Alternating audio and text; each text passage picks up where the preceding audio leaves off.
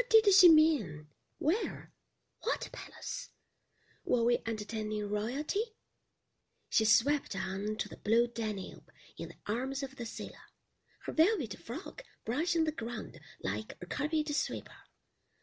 And it was not until long afterwards, in the middle of some night, when I could not sleep, that I remembered the Tudor woman was the bishop's wife, who liked walking in the Pennines.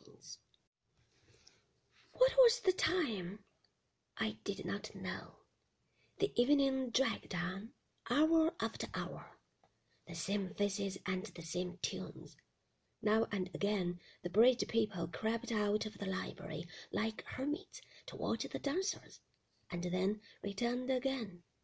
Beatrice, her draperies trailing behind her, whispered in my ear, Why don't you sit down? You look like Right?